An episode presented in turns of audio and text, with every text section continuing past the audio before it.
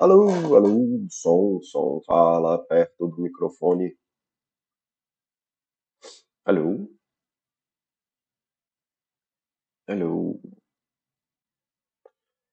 Me ouvem? Estamos, temos áudio e vídeo.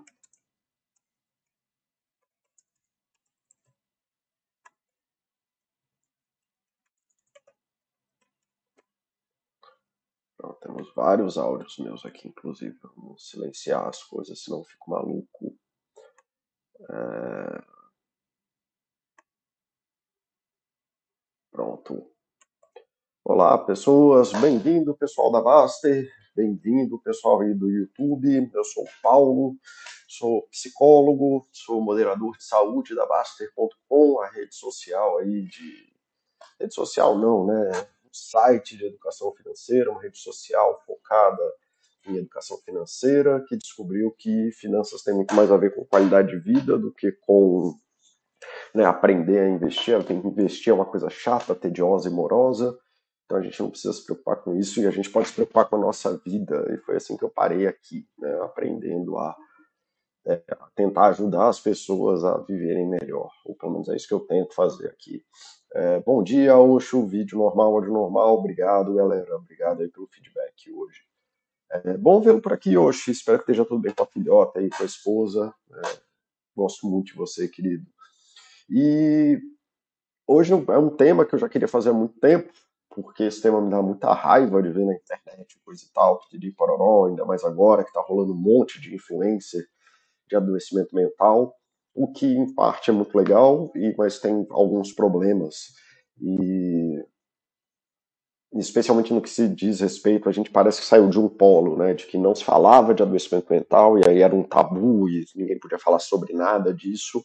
E aí a gente foi para o outro polo agora, onde as pessoas estão falando de adoecimento mental, mas falando de um jeito que parece que é quase uma uma felicidade, assim, ah, meu Deus, eu tenho um adoecimento mental, então a gente, eu vejo pelo menos isso muito em, em influências de TDAH, influências de depressão, influência, tipo assim, parece uma coisa assim que a pessoa tá ali, assim, bombando com aqueles sintomas ali, fazendo daquilo uma coisa maravilhosa. E quando é piada, eu acho legal, tal, porque eu gosto de piada de tudo, é, mas o me parece que tem alguma coisa por trás aí de, de um fetismo quase do adoecimento mental. E isso me preocupa e sempre chega a me dar raiva às vezes, mas. É... Bom, mas vamos lá, eu vou tentar passar pelo menos a perspectiva que eu aprendi aí sobre o que, que é diagnóstico em adoecimento mental, o que, que é um diagnóstico, como que você deveria receber esse diagnóstico, e o que fazer sobre ele, né, em última instância, de uma forma genérica, sem querer entrar muito no diagnóstico de uma doença específica ou um adoecimento específico, tá? Então, bom dia, Oxo, bom dia, Vitor Rezegue, mudou aí o, o ícone, né? Vocês mudam o ícone, muda a personalidade inteira de vocês aqui para mim. Boa tarde, tudo normal, menos o assunto, falar de louco nesse hospício que é a Baster, vamos nessa. Não, mas aí é um lugar apropriado, que só tem louco aqui. Né? Então, bora lá, bora começar essa história é, tudo em ordem aqui. Então, diagnósticos em adoecimento mental. Então, assim, só fazendo uma breve é, estruturação aí do que, que é o, a história do adoecimento mental. Adoecimento mental durante. Isso aí acontece bem nas primeiras aulas de psicopatologia, lá de um livro muito famoso, do Dalga do tal, ele fala tudo isso, é, mostrando que o adoecimento mental ou coisas que a gente chama de adoecimento mental, eles existem né, desde sempre e durante em várias culturas eles foram tratados de alguma de uma forma ou de outra, mas sempre teve é, a perspectiva de que existia alguma coisa ali meio estranha acontecendo e aí as várias formas né, que isso foi tratado. Então, é, possessão demoníaca, a ideia de que tinha alguma coisa dentro de você é, que era envenenada ou que tinha alguma coisa errada dentro de você, piriri. Né, isso foi tratado de uma forma ou de outra, e as sociedades, várias sociedades desenvolveram suas formas de lidar com isso, e e beleza, mas ao que parece, a gente sempre teve essa perspectiva de que existia alguma coisa num espectro de uma curva normal, de uma galera que era divergente, assim, que essa galera não compunha o que a gente espera da norma social, seja lá o que for a norma social. É, e isso aí é o, isso está claro, assim, que existia, isso não era como é hoje, não era a ideia de um adoecimento, não sei o que, biriri pororó, mas assim, está claro que existia isso. Então o adoecimento mental não é uma coisa que aconteceu agora, não é uma coisa que parece que vai embora, não é uma coisa que parece que, ah, não, o pessoal está inventando isso agora para poder falar XYZ. É, quanto mais a gente olha para a história, mais a gente consegue ver essas coisas acontecendo, né, sob essa nova óptica que a gente tem hoje dessa percepção da divergência e das várias, dos vários estados do fenômeno humano. E nessa época, pré o que eu chamei de revolução psiquiátrica, a gente teve essa ideia de que a pessoa que estava nessa divergência, ela possuía algo de errado dentro dela. Então é como se ela tivesse um vírus, se ela tivesse um demônio, se ela tivesse, sei lá, o um mal, ou sei lá o que, mas que algo que não é humano pertencia a ela naquele momento e que aquilo a fazia ficar assim. Né? E esse é o primeiro mito, né, que já falando aí dos mitos de adoecimento mental, que caem por terra na perspectiva contemporânea é, de saúde mental hoje em dia. A gente não percebe mais que o adoecimento mental é algo exógeno da pessoa. Lógico que existem condições de tal, não sei o que, lá, lá, lá, que são externas à pessoa, que podem causar sintomas parecidos com um adoecimento mental. Mas aí essas doenças provavelmente não vão ser doenças de adoecimento mental. Vai ser, sei lá, você tem um parasita no cérebro, você tem um câncer no cérebro que está pressionando lá, sei lá, o que que faz você ficar assim, mais irritado, ou pressionando sua adrenal. Então, nesse sentido, você não tem um adoecimento mental, você tem ali um câncer no cérebro? Que está causando aqueles sintomas ali. Então, são sintomas de fundo, né? Que a gente chama ali, é, são sintomas aparentes de uma doença de fundo. Então, mas não, quando a gente fala do adoecimento mental, a gente não tem uma perspectiva de que é algo externo à pessoa. Tá? Então, esse é o primeiro mito, já vai embora, eu vou falar um pouquinho mais sobre isso depois. E aí teve a primeira revolução psiquiátrica que aconteceu com os adventos, com a melhora da fisiologia. Eu falo e repito aqui, vocês têm a ideia e a ilusão, vocês que eu digo de forma geral tem a ideia, a ilusão de que o passado era ótimo e não sei o que, cara, até 1930, 1900 ali, cara, a, a, a vida era barro fofo e pedra lascada, assim, a gente vivia ali um pouquinho melhor do que os homens da caverna. A parte da vida que a gente concebe como vida hoje aconteceu depois da Segunda Guerra Mundial, ali depois de 1950. É, mas até ali, a metade do século XX, é, era tudo muito barro fofo e pedra lascada. Então, quando eu falo de revolução psiquiátrica, eu estou falando assim, fisiologia humana. Né? A gente começou a ter é, uma perspectiva de fisiologia humana, inclusive da fisiologia cerebral das pessoas. E aí começou é, isso que era uma coisa exógena, né? Tipo, então tinha um ser externo a você que existia dentro de você, então uma entidade, sei lá o que for, mas esse conceito externo a você que te fazia mal é, você era possuído, você era um mal, tinha o um mal da bruxa, o um demônio, sei lá, coisas desse tipo, começou a ser atribuído é, um mau funcionamento da fisiologia. Então, um mau funcionamento do cérebro, um mau funcionamento de sei lá o quê. Então, você tem teorias boas que vieram disso e tem teorias muito ruins que vieram disso. Então, tem um cara que era chamado Dr. Cotton, que ele achava que as doenças psiquiátricas vinham de infecções e de bactérias que se instalavam na, nos dentes das pessoas, e ele arrancou os dentes é, de dezenas assim, de pacientes psiquiátricos, inclusive de forma profilática da família dele. Então, assim, aí os filhos dele se mataram, assim, ele se matou também, se não me engano, um negócio assim. Então, assim, era essa perspectiva de que a doença psiquiátrica era algo exógeno, mas que vinha de uma inflamação que vinha das gengivas, ou então que o vício era de uma área do cérebro que não funcionava direito. É, veio o processo da lobotomia, isso, cara, eu tô falando ali, primeira metade do século XX, tá? Eu tô falando, é barro fofo e pedra lascada nessa época. Então foi quando começaram a aparecer os primeiros tratamentos em lobotomia, e você fala assim, caraca, Paulo, como que isso é possível? E aí tem que lembrar, bicho, nessa, nesse primeiro metade aí do século XX, do século, é isso mesmo, século XX, é, tinha esse médico nos Estados Unidos que ele viajava numa combizinha fazendo lobotomia em pessoas que estavam adoecidas mentalmente. E é mesmo, ele enfiava um picador de gelo aqui pelo olho da pessoa e destruía a parte do pré-frontal, do frontal da pessoa lá. Inclusive a irmã do Kennedy, o presidente Kennedy, passou por isso. Ela era uma pessoa que tinha um adoecimento mental é, alguma transtorno de desenvolvimento, que eu não lembro qual agora, e, mas ela funcionava e depois disso ela acabou a vida dela, ela foi internada e nunca mais saiu da internação. Então, assim, era tudo muito barro fofo e pedra lascada mesmo. Mas nessa época passou para essa ideia né, da, da revolução psiquiátrica, assim, de que existia algo dentro da fisiologia humana que estava em mau funcionamento. E que aquele mau funcionamento era o que estava causando aquilo, e piriri pororó.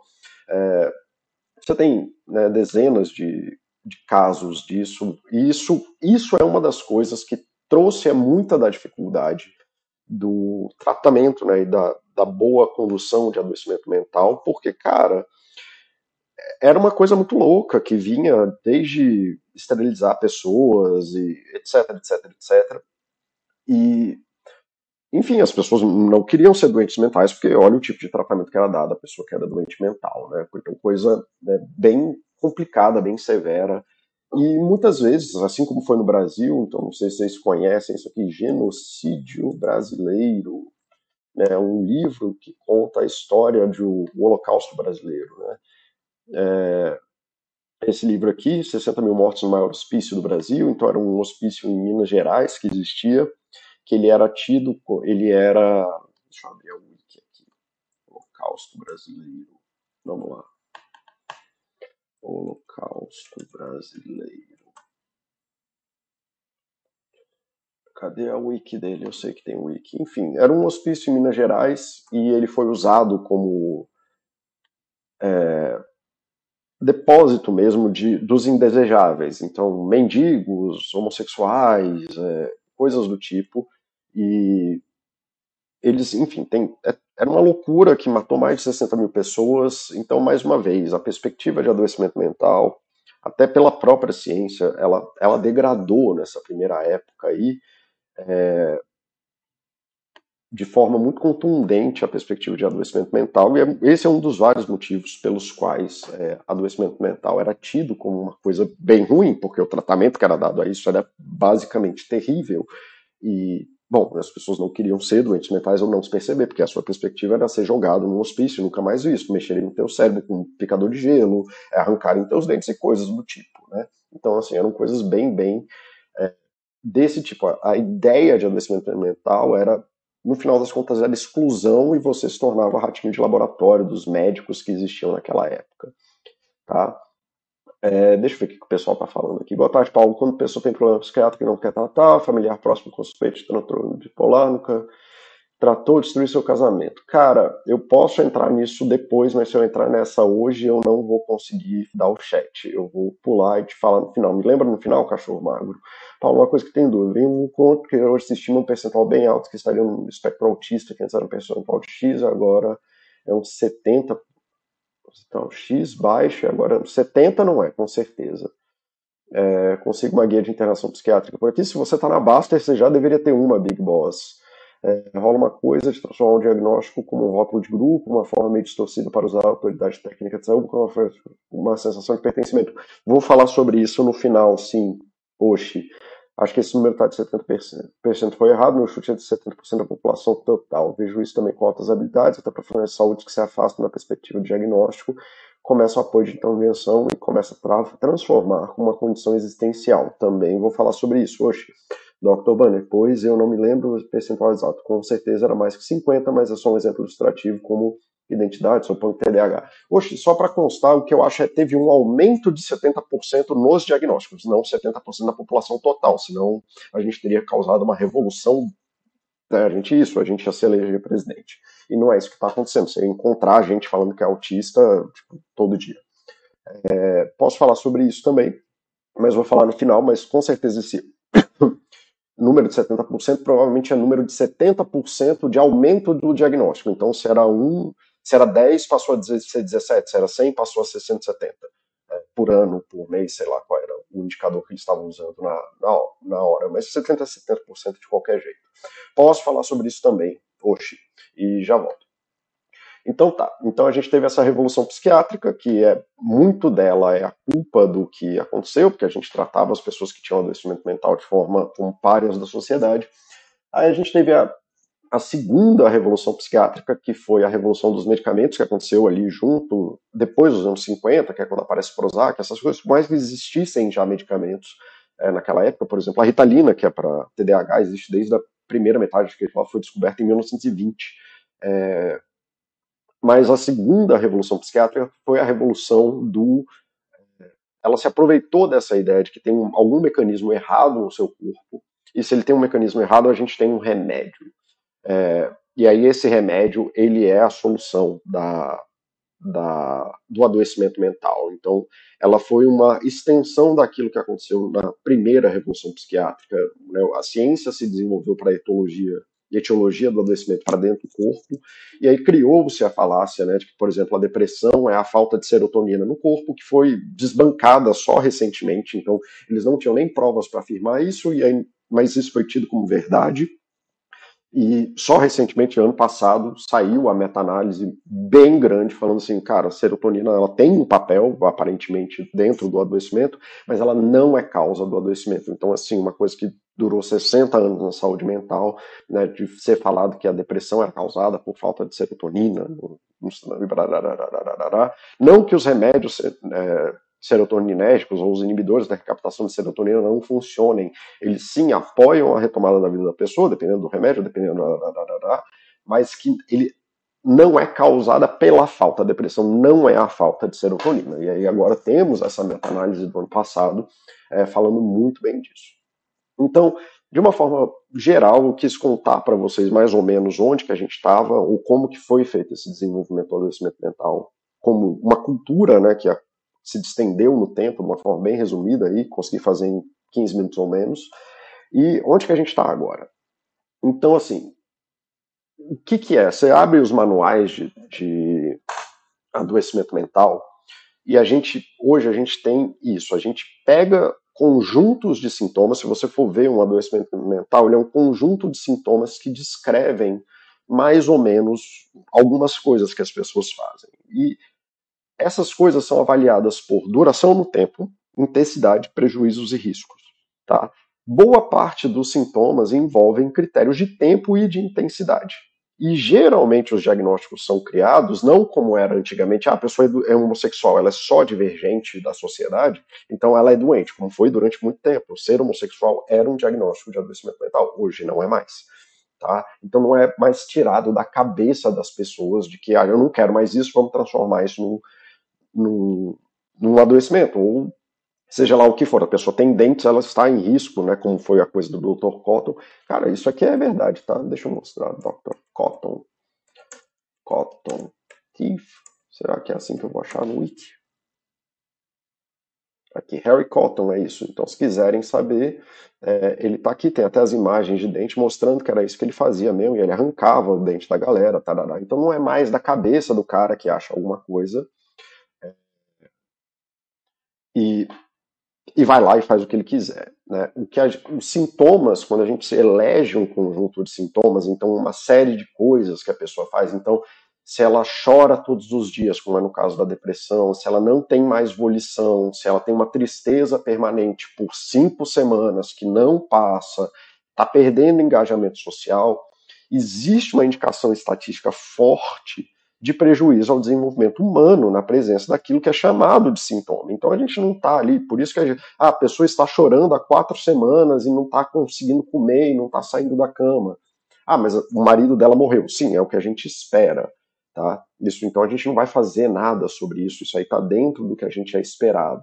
Né? Isso faz parte da vida. Mas a gente pega a pessoa que perdeu o marido e está três meses sem conseguir se engajar, o retorno de uma vida normal, a gente sabe que isso vai começar a causar prejuízos no desenvolvimento dessa pessoa. Então, a gente começa a chamar esse quadro, né, ou essa, esses comportamentos da pessoa de um, de um conjunto de sintomas. E eles são relevantes não porque alguém enfiou na cabeça dele, não porque um médico doido falou alguma coisa, não porque, mas hoje está muito claro de que existe uma relação muito forte por métodos estatísticos, estudos estatísticos, acompanhamento de populações, etc, etc, etc, que quando a gente vê esse conjunto de sintomas, então, se a pessoa é, não fala até o quinto ano de vida, a gente sabe que isso é um sintoma que a gente tem que atacar, porque isso tá, a capacidade de falar está vinculada a prejuízos muito sérios no desenvolvimento humano e por aí vai.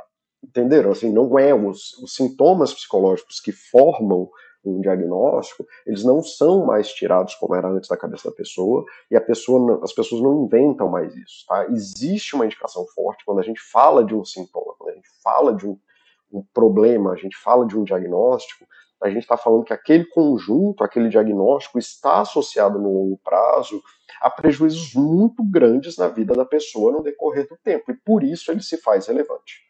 Isso está claro para vocês, porque essa é a base das coisas, tá bom? É, vamos lá. Os sintomas em conjunto, então, tipo isso que eu falei, é, tipo de não, não ter evolução, perda de apetite, dificuldade de engajamento social, diminuição do engajamento social, dificuldade em fazer tarefas básicas, etc, etc, etc, perdurando no tempo, todas essas coisas que formam essa lista indicam um, um risco muito forte, pelo menos na perspectiva de saúde, para o indivíduo. E isso a gente chama de diagnóstico, e a gente dá um nome de depressão para isso, por exemplo.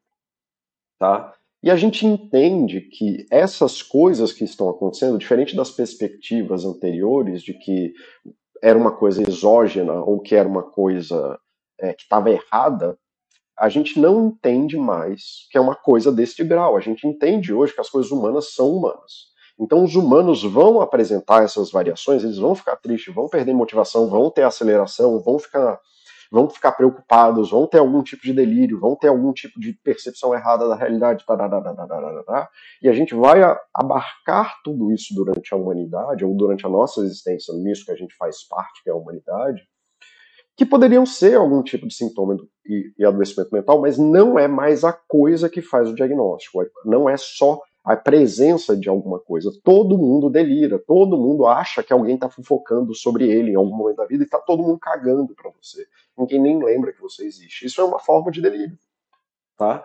É, todo mundo, em algum momento, vai ter ansiedade, sei lá, porque o filho está no hospital, ou porque vai encontrar a noiva, ou é o dia do casamento, mas isso não te faz um doente é, ansioso. Os diagnósticos não são feitos pela existência dos, das das coisas que são humanas. Eles vão aparecer, como eu disse antes, pela intensidade, muitas vezes, pela repetição, pela frequência. O normal do humano, inclusive, é viver toda essa essa panaceia de sentimentos que a gente tem para viver. Não é aí, o Osho até sabe, a gente já teve várias discussões sobre isso não é essa coisa que o pessoal entende do estoicismo de que não é sentir nada, né, na perspectiva de saúde, na perspectiva estoica, tudo bem, você não quer sentir nada, não sente, problema seu.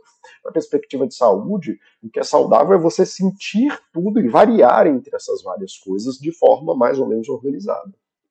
O problema é quando uma dessas coisas começa a ficar tão grande, tão intensa, tão repetida ou frequente, ao ponto de que você não consegue viver mais nada da humanidade. Eu costumo falar que se você, por exemplo, aqui está a tristeza absoluta e aqui está a felicidade absoluta. Deixa eu ver se as minhas duas mãos estão saindo na câmera. Tá, tá saindo.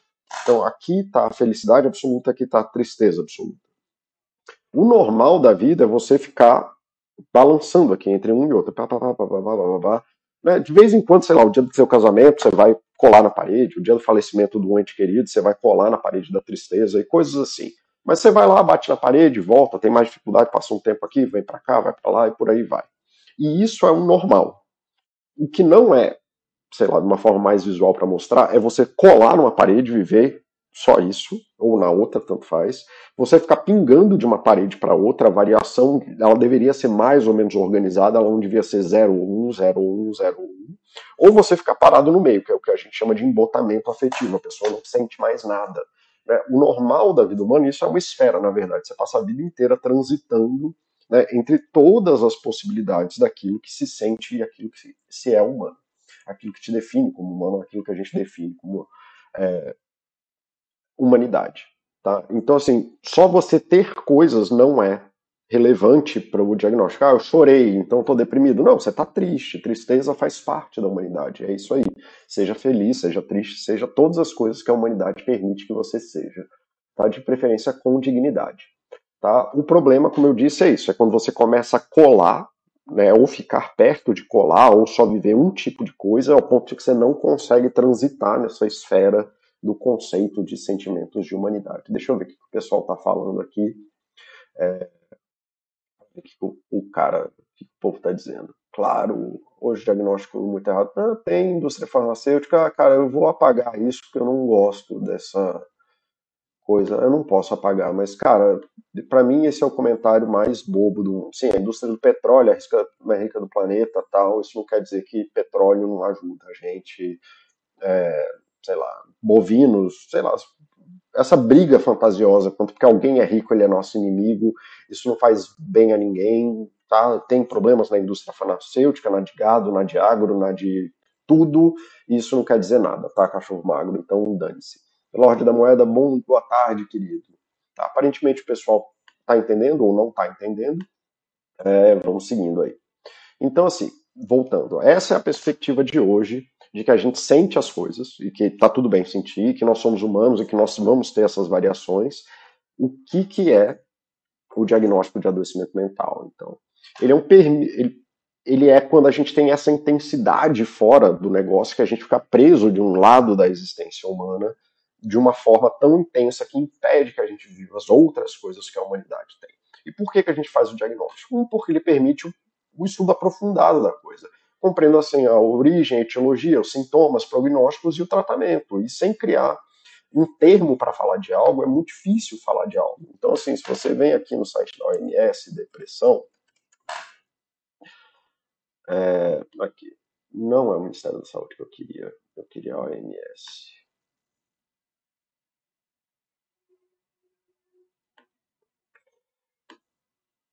Ai. Tá, a depressão é um transtorno mental frequente, então a gente sabe que as pessoas vão ter depressão. A depressão é um sintoma brando de é uma, um adoecimento mental brando, é, que acontece com muita frequência. A gente sabe que ele tá, acontece. Estima-se que 3 milhões de pessoas é, em todas as idades sofram com esse transtorno. Então, hoje, quando você fala 70%, é, esse número não faz sentido nenhum na minha cabeça, porque depressão, que é dos mais comuns, é, tem o quê? 5%? Entende? É, a depressão é a principal causa de incapacidade em todo mundo e contribui de forma importante para a carga global de doenças. Mulheres são mais afetadas que homens. É mais uma vez, quando a gente começa a separar esses sintomas e associar isso a riscos no futuro, a gente começa a perceber isso. Olha, mas mulheres sofrem mais disso que homens, a gente precisa tratar isso de uma forma melhor. No pior dos casos, a depressão leva ao suicídio, então, assim, mais uma vez, a gente não trata a depressão, por mais que ela seja, ela tenha estágios brandos, a gente leva ela a sério porque ela pode causar morte. É, existem vários tratamentos medicamentosos e psicológicos eficazes para depressão. Não existe saúde sem saúde mental. Então, mais uma vez, então assim, o, o que eu queria dizer nesse slide está bem mostrado aqui nesse, nessa, né, nessas, nesses cinco fatos sobre depressão da OMS, tá? Que é sem a gente criar um diagnóstico e sem criar essa categoria de sintomas e associar isso, a gente não consegue falar dessas coisas como se ela fosse verdade. A gente não consegue fazer uma estimativa do que está acontecendo no mundo, a gente não consegue associar isso a um problema sério que existe no mundo, a gente não consegue separar por grupos que tenham interesse nisso, é, então que a gente deve sempre estar tá monitorando mais mulheres do que homens para depressão, ou que a gente tem que pensar em como que as causas da depressão na mulher são diferentes da do homem, por que, que aquilo afeta mais elas, etc, etc. A gente tem que entender que pessoas não se suicidam porque elas acordam de manhã e decidem isso, muitas vezes está associado a quadros de depressão que foram agravados ao longo do tempo, e que, porque a gente criou esse nome, existem vários tratamentos medicamentosos e psicológicos para atacar este problema. Então é isso, assim, ah, o diagnóstico, né? Então, assim, desculpa te usar como exemplo, é, é, mas é exatamente por isso que eu não gosto de, desse exemplo. É o que eu estou falando assim, existem é, diversos tratamentos para depressão. E aí a pessoa vem e me fala assim: não, isso aí é a indústria farmacêutica que quer vender e quer ficar rica e piriri, é os psicólogos, é a galera, é a indústria do sei lá o quê, que está inventando coisa que não existe, não tinha depressão na minha época, piriri pororó. É... Então, enfim, quando você tem essa coisa que é uma das que mais afeta o mundo de forma geral, e você fala uma, com todo respeito, mas é o que é uma bobagem dessa, de que ah, querendo induzir isso. A indústria farmacêutica está inventando isso para fuder a vida das pessoas. Não, as pessoas estão fodidas e talvez a indústria farmacêutica esteja se aproveitando disso para ganhar mais dinheiro, é, de uma forma ou de outra. Mas, sim, existe, a gente tem muito estudo sobre isso, a gente tem muita base para dizer que isso é uma coisa de interesse né, e de que a depressão é um estado de vida que causa prejuízo na vida das pessoas e barará, e aí a gente precisa desses diagnósticos para poder falar dessas coisas e poder criar essas, criar não, né, auferir com algum grau de verdade, falar dessas verdades aqui, né, e poder trabalhar sobre isso. Então tá. É, aí aqui, aí a gente conseguiu estudar o ponto de dizer, a depressão é resultado de uma complexa interação entre fatores sociais, psicológicos e biológicos, pessoas que passam por eventos adversos durante a vida, desemprego, luto, trauma psicológico, são mais propensas a desenvolver depressão.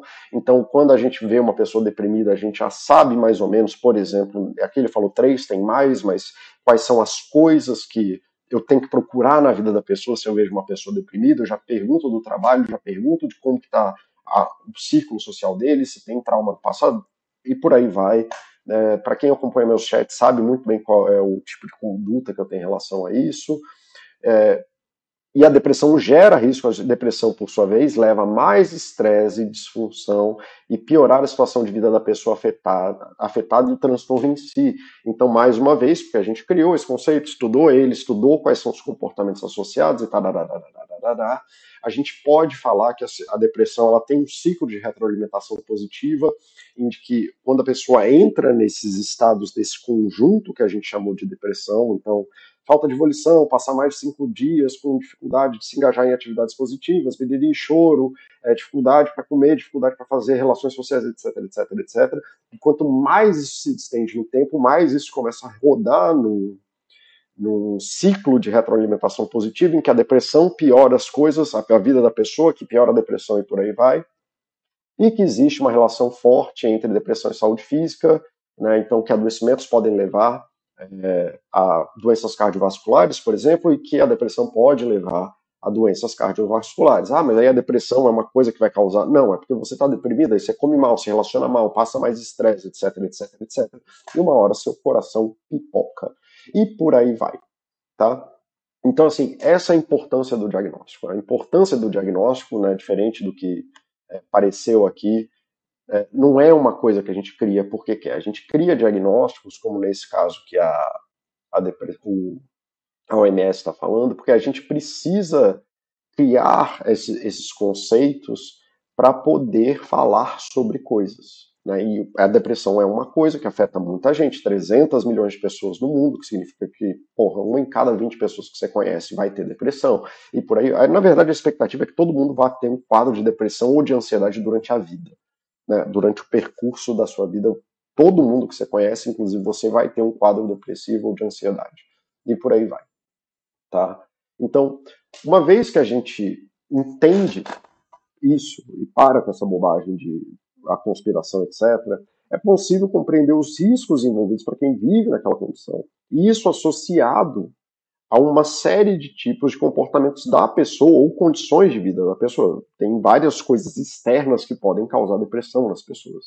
Assim, sabe quais são os riscos, quais são os tipos de tratamento, quais são, por que escolher um tratamento e não outro, por que fazer escolha de medicação e não medicação, por que fazer engajamento de X ou YZ para a pessoa e não outra coisa. Então, uma vez que a gente consegue fechar esse diagnóstico, fechar que, ah, então você é mulher, você tem uma propensão assim por conta da violência urbana contra a mulher. Então, a gente vai ajudar ela a desenvolver certos tipos de mecanismo. Homens, por causa de estresse no trabalho. Então, a gente vai desenvolver habilidades para certos tipos de mecanismo.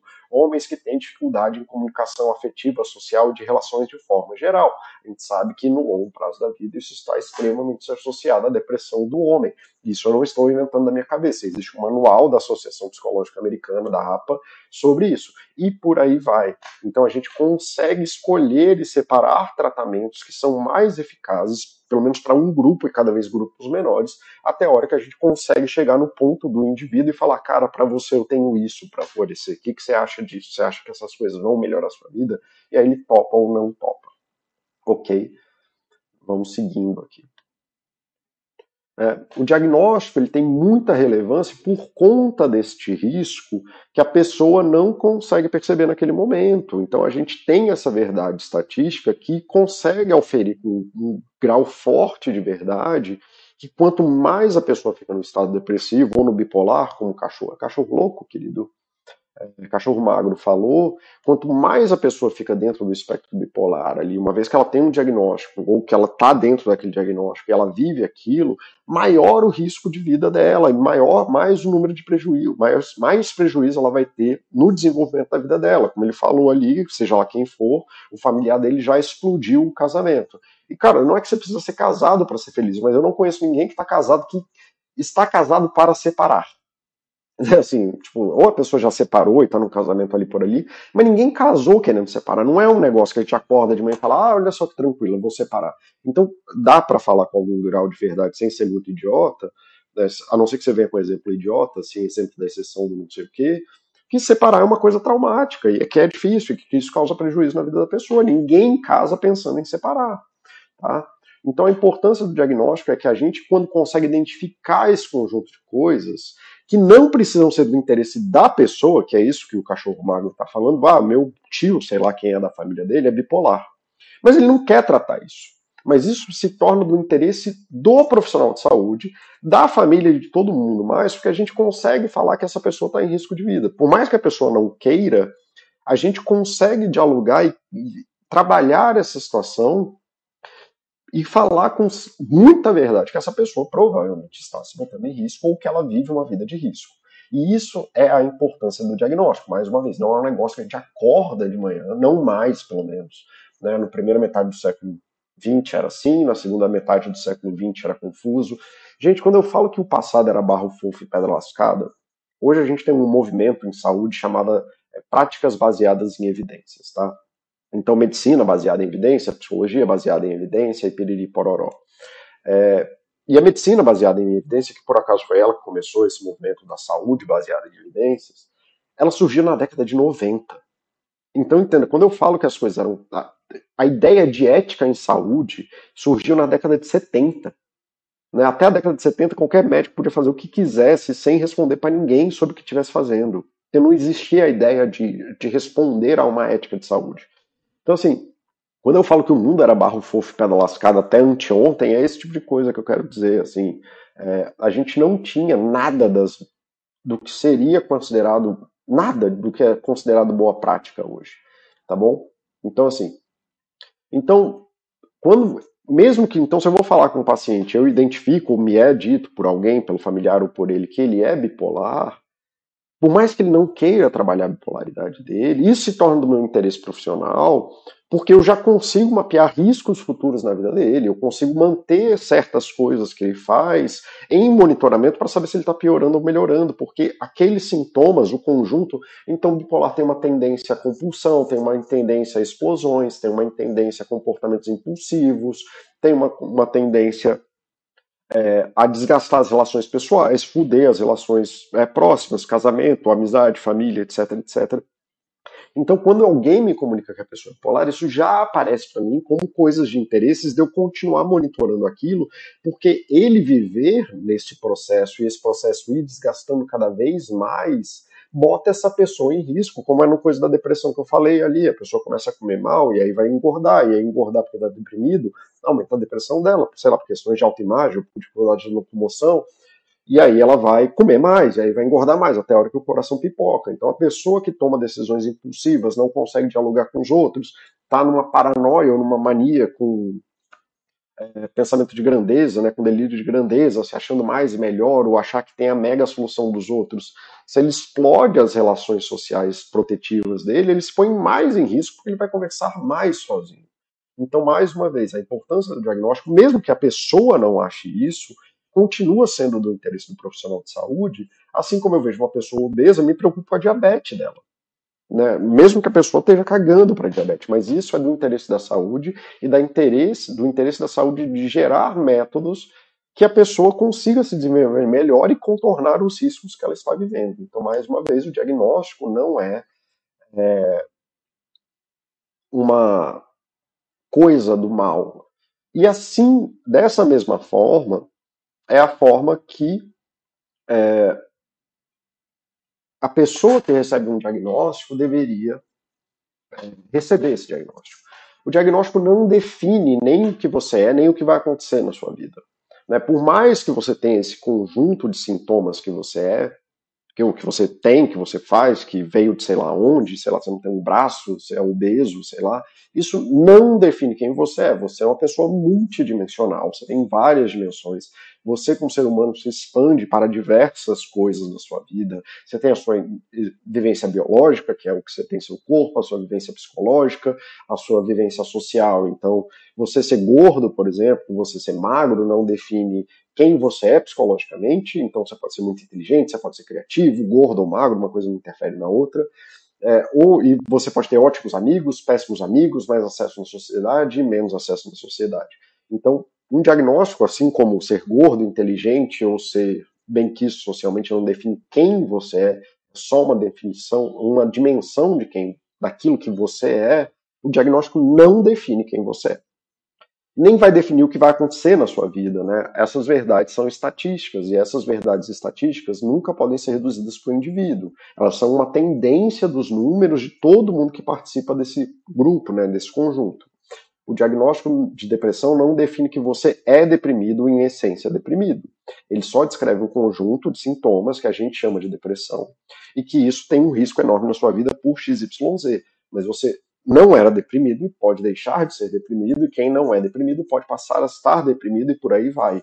Então, assim, quando a gente fala de adoecimento, a gente, mais uma vez, a gente está falando deste conjunto que a gente dá um nome, depressão, bipolaridade, TDAH, autismo, esquizofrenia, biriri, pororó, e você faz, você tem coisas em você, da partes da sua dimensão que te botam nesse grupo, nesse conjunto, e este conjunto está associado a um monte de coisa no futuro, que é estatisticamente que pode ou não acontecer, mas que a gente trabalha para mitigar isso. Do mesmo jeito que você ser obeso, você pode não ter diabetes. Por N motivos, inclusive, você pode morrer antes de ter diabetes. Por outro motivo, você pode ser atropelado no meio da rua. Então, ser obeso não garante que você vai morrer de diabetes. É, mas a gente trabalha para evitar isso, porque a gente sabe que a diabetes é uma doença que pode causar muito mal às pessoas. E assim é como funciona a ideia do adoecimento. Então, quando você recebe um diagnóstico, você não precisa definir que você é a coisa. Tá? Você não é aquilo e aquilo define a sua vida. Você pode continuar tendo uma vida, ou algo que se assemelhe a uma vida boa e tarará, seja lá o que isso for, mesmo na presença de qualquer diagnóstico. Ok? Isso vale para todos os diagnósticos, sempre em qualquer condição de saúde. O que eu tenho visto, né, pra, da galera que tem sido influencer de, de diagnóstico mental, é que, cara, virou um fetichismo maluco isso, assim, de que assim como era a ideia pirada de que ah, o bipolar é sempre inteligente, o bipolar não é sempre inteligente. Se você for num, num hospício, num manicômio público, você vai ver que tem um monte de bipolar que não é inteligente. Isso aí é o fetichismo psicológico da coisa, de querer achar de novo o, o underdog ali. A, é quase que nem querer a galera da Baster querendo achar a, a, a ação mágica, assim. Então que o bipolar ele é genial. Não, gente, pessoas geniais são bipolares, só que não se falava disso no passado e aí acabava que quem se falava era a pessoa genial. E agora, especialmente sobre TDAH, que tem muito a ver com o que o Osho está perguntando, TDAH, autismo, ou até sobre depressão, sobre mães narcisistas, sobre tudo. Cara, tá se tornando isso me preocupa assim de que a gente saiu de não falar para falar merda e falar mal é, não no sentido de falar mal de. tá falando mal de quem é adoecido, mas falar coisas que são perigosas sobre o adoecimento mental. Então, sobre TDAH, virou uma maluquice, assim, ao ponto de que parece que o TDAH não sofre, e o TDAH sofre para um caralho. É, de que é legal e de que porque eu sou TDAH e eu posso fazer coisas. Então, se a função do diagnóstico antes era poder identificar esse conjunto, esse cluster de coisas que estão associadas a risco no futuro e transformar aquilo em objetivo claro de trabalho. Agora tá, eu sou TDAH e eu não vou fazer nada. Sim, você não precisa fazer tudo que está na lista, ninguém consegue fazer tudo de nada. Mas você, a função do diagnóstico era gerar a responsabilidade do profissional de saúde e do paciente para aqueles problemas, para que possam ser evitados os riscos. E aí agora tá assim, não, o TDAH não sabe fazer lista, foda-se, então é isso. Não, então eu sou uma pessoa que não sabe fazer lista. Eu sou deprimido, então eu não vou ter contato com as pessoas. Eu sou autista, então eu vou virar viver isolado. Eu sou bipolar, então eu tenho tendência a vício, então eu vou beber mesmo. Isso são coisas que eu já vi no Instagram. Isso é uma loucura. Isso é a mesma coisa que você fala para um obeso, coma tanto quanto você quiser, porque você é obeso. Ou falar para um sedentário, é isso mesmo, sedentários não praticam esporte, portanto você não vai praticar esporte. Isso é uma loucura em saúde. E é uma loucura das pessoas, assim, é um outro tipo de loucura, em querer se definir por um diagnóstico, quando a função do diagnóstico, pelo menos não hoje, aí de novo, lá em 1950 era uma coisa, hoje a gente é outra, e eu estou tentando comunicar para vocês a melhor perspectiva de saúde. Hoje, não é isso, cara. Hoje é para a gente poder te olhar dentro de um espectro onde a gente conseguiu perceber que tais sintomas estão associados a certas origens, que nem a gente sabe, em parte, da onde vêm é, as depressões que atingem mais as mulheres. Então a gente sabe o que está olhando, sabe o que olhar para trás da vida da pessoa, sabe olhar para a vida da pessoa hoje e propor caminhos de saúde que contornem os adoecimentos, os, especialmente os riscos futuros. O que as pessoas estão fazendo hoje é: eu sou TDAH, eu sou autista, eu sou deprimido, eu sou narcisista, e foda-se. E isso é você se definindo por, sei lá, 10 coisas, porque os diagnósticos são assim, são 10 itens. Então é isso. Cara, é pior do que. Porque até o horóscopo tem 12. Gente, você pelo menos pode escolher 12. Aí você está se definindo por 10 coisas que você faz.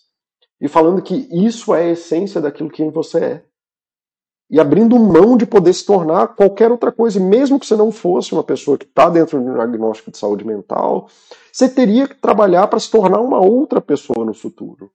Porque é isso, a vida é mudança e você vai ter que mudar, você vai ter que aprender a ser velho, você vai ter que aprender a ser pai, mãe, você vai ter que aprender a ser chefe, você vai ter que aprender a ser funcionário, você vai ter que aprender a ser irmão, você vai ter que ser. Então, assim, você vai ter que aprender a ser cuidador dos seus pais.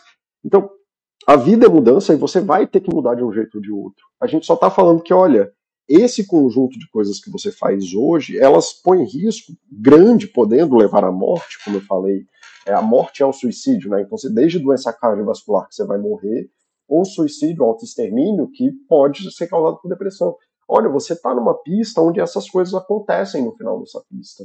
A gente pode trabalhar para pegar uma direita e as pessoas estão falando, falando, fazendo o contrário, né? Então eu vi um post esses dias, ah, quem deveria, quem é depressivo deveria praticar esporte, é, ter bom contato social, comer melhor e barará.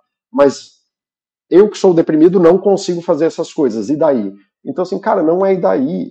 É você conseguir olhar para isso e ter a perspectiva de que isso é importante na sua vida e que se você não trabalhar essas coisas, você está se botando em risco. Assim como uma pessoa que está pré-diabética tem a obrigação e a responsabilidade de. Cara, meu vídeo está travando um monte, eu não sei se o áudio está travando. Tá, não tá, então deixa eu continuar falando aqui. Então, assim, a pessoa que está pré-diabética, ela tem que assumir a responsabilidade de praticar esporte, limitar uh, o consumo de açúcar e tudo mais para não ficar diabética, a pessoa que é deprimida, ela tem que entender o grau de urgência dela em se movimentar dentro dessas recomendações de saúde para evitar que essas coisas aconteçam. Né? E não é, senão a gente vai estar tá falando isso pro cara, ah, você é pré-diabético, mas já está na pré-diabetes, então vai lá. Né? Se entope aí de açúcar e vai ficar tudo bem. Cara, não vai ficar tudo bem. Né? E a gente tem muito muita informação sobre isso. Então, a função do diagnóstico não é definir quem você é, nem definir que você deveria ser assim, assim, assado, porque a gente não tem essa capacidade e estudos estatísticos não têm a capacidade de definir algo da sua vida. Né? A gente está falando da grande massa de coisas. Mas que uma vez que você está dentro de um, de um quadro de adoecimento mental ou está dentro de um conjunto de sintomas, você deveria começar a dar atenção para isso que a gente falou, como é que é sintoma, porque isso está associado a um risco muito grande. Então isso deveria virar prioridade na sua vida para mudar, e não o contrário. Se a pessoa tem dificuldade de foco, então você deveria fazer mindfulness, que mindfulness é uma coisa muito boa para os, os TDAHs. Sim, mas é difícil. Sim, é difícil. Assim como para o obeso é difícil praticar esporte. Mas isso não diminui a necessidade de urgência nisso. Porque se você continuar virando a vida de um lado para o outro, batendo a cabeça na parede, você está se botando em risco por N motivos. E por aí vai. Então, assim, eu acho que essa é a mensagem que eu queria passar. Assim, não trabalhem dentro de. Se vocês receberem ou tiverem a perspectiva de que vão receber um diagnóstico de adoecimento mental, não trabalhem com isso como uma definição de que é você entendam a implicação desse diagnóstico dentro de um quadro de saúde e como que isso pode, né, essa coisa que a gente está chamando de diagnóstico, pode afetar sua vida no futuro. E procure boas recomendações de saúde e, por mais que seja difícil, faça elas para evitar o final trágico que geralmente está associado a um adoecimento mental. A gente não elege mais essas coisas na nossa cabeça. Muitas e muitas vezes, uma grande maioria das vezes, os quadros de adoecimento mental estão associados no longo prazo a riscos severos de vida. Então, você abrir mão disso, ignorar o diagnóstico ou ignorar o tratamento, está te botando numa linha de risco para a vida. E é para isso que o diagnóstico serve para poder identificar e trabalhar para que esse risco não aconteça. Bom, era isso que eu tinha para falar hoje. Eu vou aproveitar o resto do tempo aqui e responder as perguntas que vieram. Então vamos lá. Cachorro magro. Deixa eu ver. Deixa eu ver onde é que eu tô aqui. Ok. Então, cachorro magro. Quando a pessoa tem problema psiquiátrico, mas não quer tratar, família no próximo. Cara, eu acabei de fazer um vídeo sobre isso. Foi meu último vídeo. Então, deixa eu pegar aqui.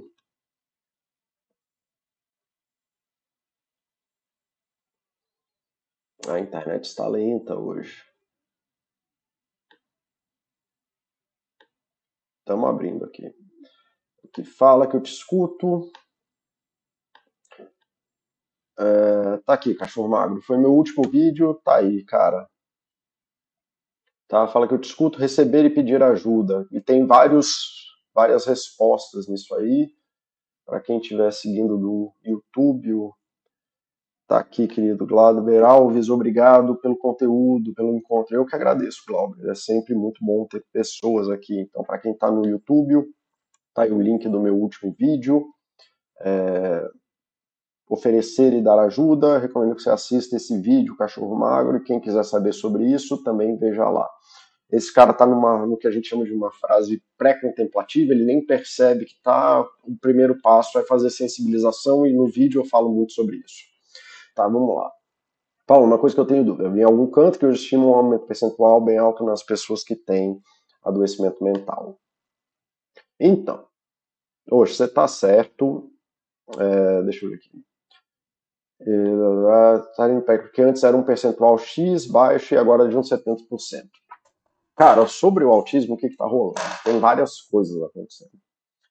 É, então, do jeito. A primeira. A primeira é que antes era um desses diagnósticos tabu. E a gente não. É, simplesmente tinha um monte de gente não diagnosticada. Por isso que agora está tendo um monte de diagnóstico de adulto, inclusive.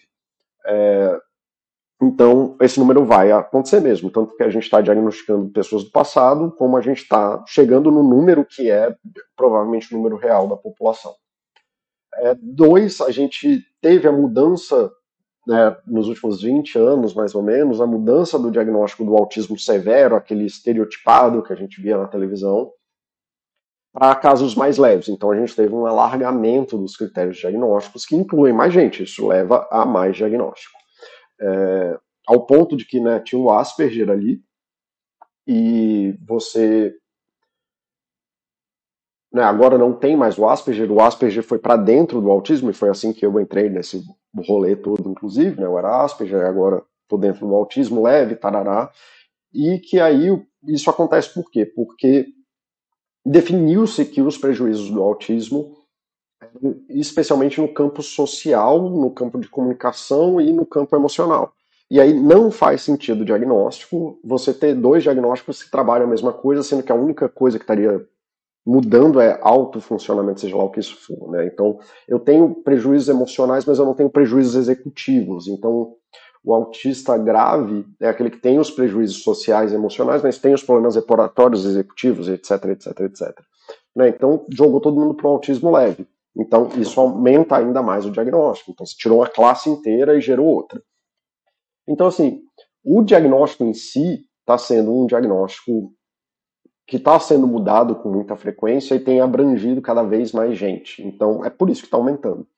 É, nos transtornos de desenvolvimento, que envolvem o TDAH, que envolvem o, o autismo e que envolvem o, altas habilidades que você falou, uma das coisas é que esses sintomas têm que acontecer durante a infância, né? não é um negócio que a pessoa, depois de adulta, desenvolve, é uma coisa que está presente na vida dela desde sempre.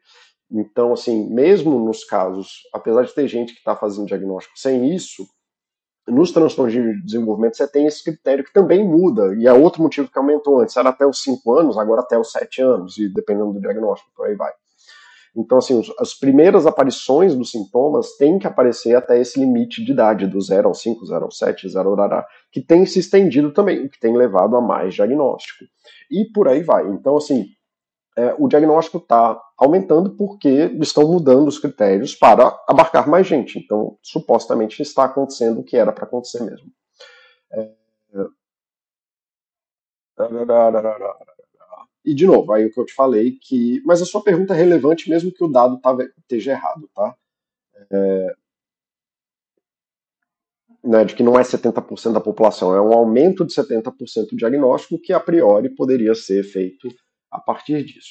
E aí volta uma coisa que eu não falei no começo, que eu deveria ter falado ou poderia ter falado, é que para a maioria das doenças, é, os adoecimentos mentais, não existem indicadores biológicos de adoecimento mental. Então não existe um indicador biológico de depressão. Você não vai olhar na depressão no cérebro do cara, não existe um, um MRI de autismo e tudo mais. Os diagnósticos de adoecimento mental eles não são feitos por indicadores biológicos, eles são feitos por é, anamnese, entrevista clínica e tal. E mais uma vez, isso não invalida, porque o que a gente está falando é dessa associação estatística de risco que tem no futuro. A gente não está falando de uma estrutura biológica que causa alguma coisa. A gente está falando que ah, a criança não olha no olho, a criança anda na ponta do pé, só come arroz, é, coisas brancas, tem dificuldade de comunicação, tem dificuldades operatórias, é, tem dificuldade com metáforas. A gente consegue olhar e falar, cara, isso aqui tem um risco grande no futuro e pode causar mal a ela, porque ela não vai ter engajamentos sociais e tá, tá, tá, tá, tá. tá. Então vamos começar intervenções nessa direção. E isso é bom, então o aumento do diagnóstico impede que crianças sejam marginalizadas e tratadas como párias e passem pelos riscos de. É, o risco não é o diagnóstico, o diagnóstico é o diagnóstico. Uma pessoa é aquilo ou não é, e tanto faz o diagnóstico, a pessoa continua sendo quem ela é. Mas os riscos de você não diagnosticar pessoas é se meter em relações abusivas, abuso de drogas, não conseguir manter empregos, não conseguir manter relações sociais, não conseguir relações de amizade, é, não ter emprego fixo, não conseguir terminar a faculdade, não conseguir terminar o segundo grau, então evasão escolar, é, dificuldade de, de, de levar de sustentar um emprego a longo prazo, que leva a depressão, ansiedade, barará, barará, suicídio. Então, assim, a gente ainda tem essa peixe de, ah, não, mas está diagnosticando muita gente. É porque vocês, como leigos, não entendem os riscos associados quando a gente marginaliza essas pessoas e deixa uma criança passar pelo período escolar sem o diagnóstico correto. Que às vezes não precisa mudar nada, a gente só precisa adaptar ali minimamente a vida da pessoa e um reconhecimento das dificuldades dela e que ela não entre nas aspirações que leva da exclusão social, por exemplo.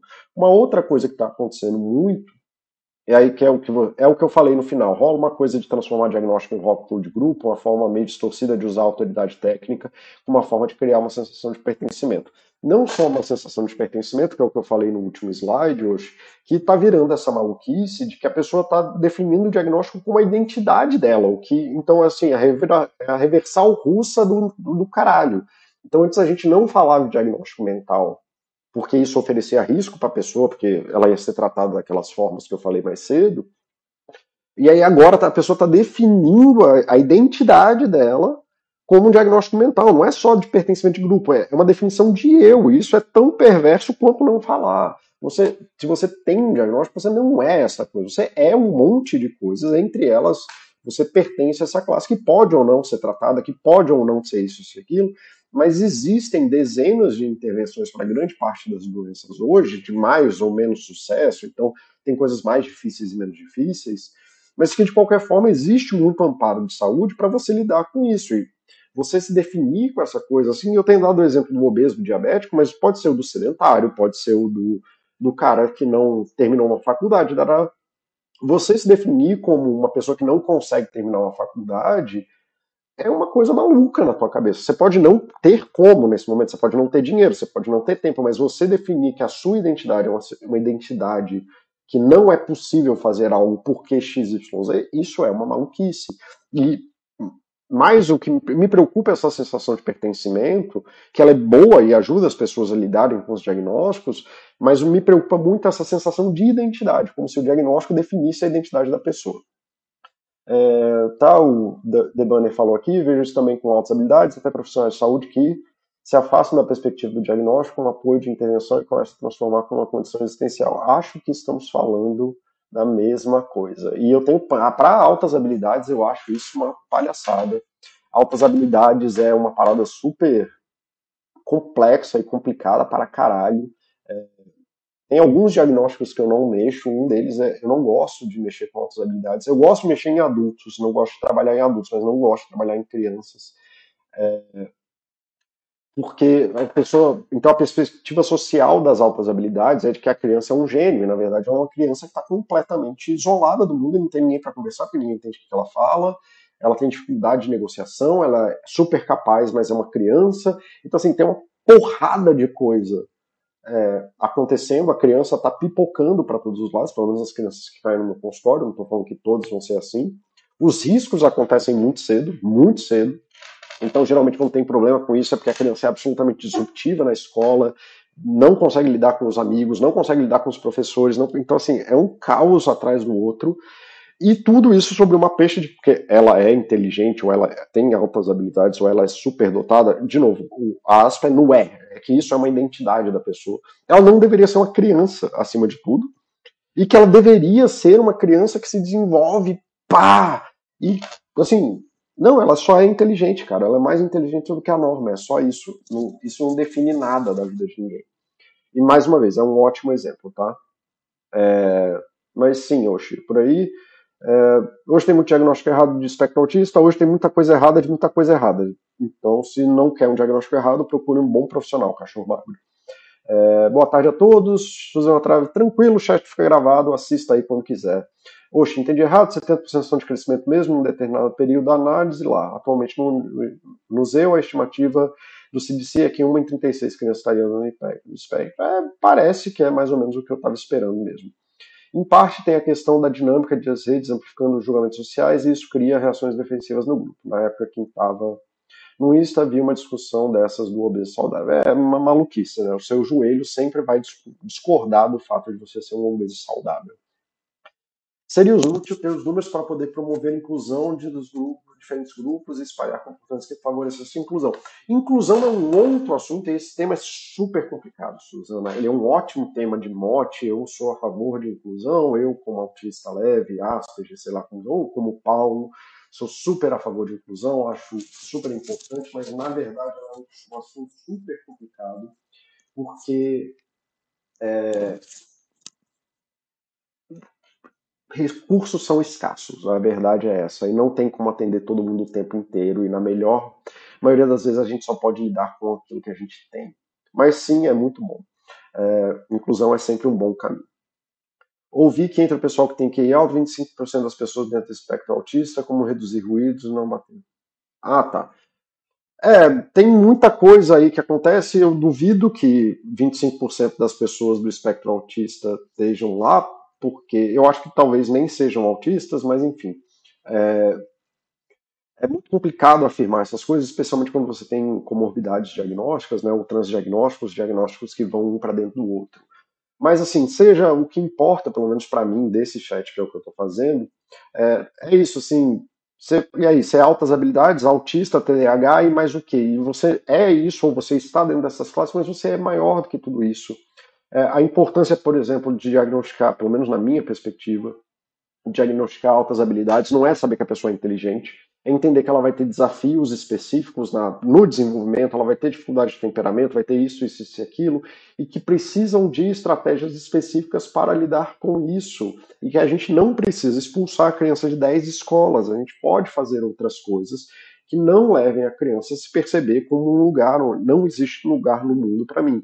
Né? Acho que 10 de 10 neurodiversos que eu atendo, todos eles falam a mesma coisa. Eu sinto que há um abismo entre eu e o resto da sociedade. sejam eles altas habilidades, sejam eles TDAH, sejam eles autistas.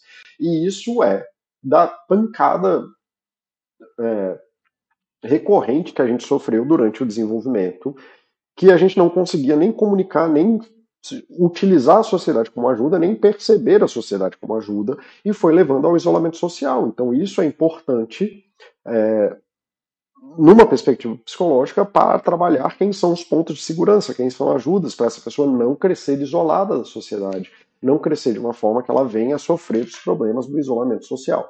E por aí vai. Bom, galera, era isso que eu tinha para falar por hoje. Espero que tenha sido legal para vocês. Esse era um assunto que era importante para mim, ainda é importante para mim, mas que eu queria fazer há muito tempo. É, eu vou encerrando por aqui. Espero que tenham gostado. A gente se vê semana que vem.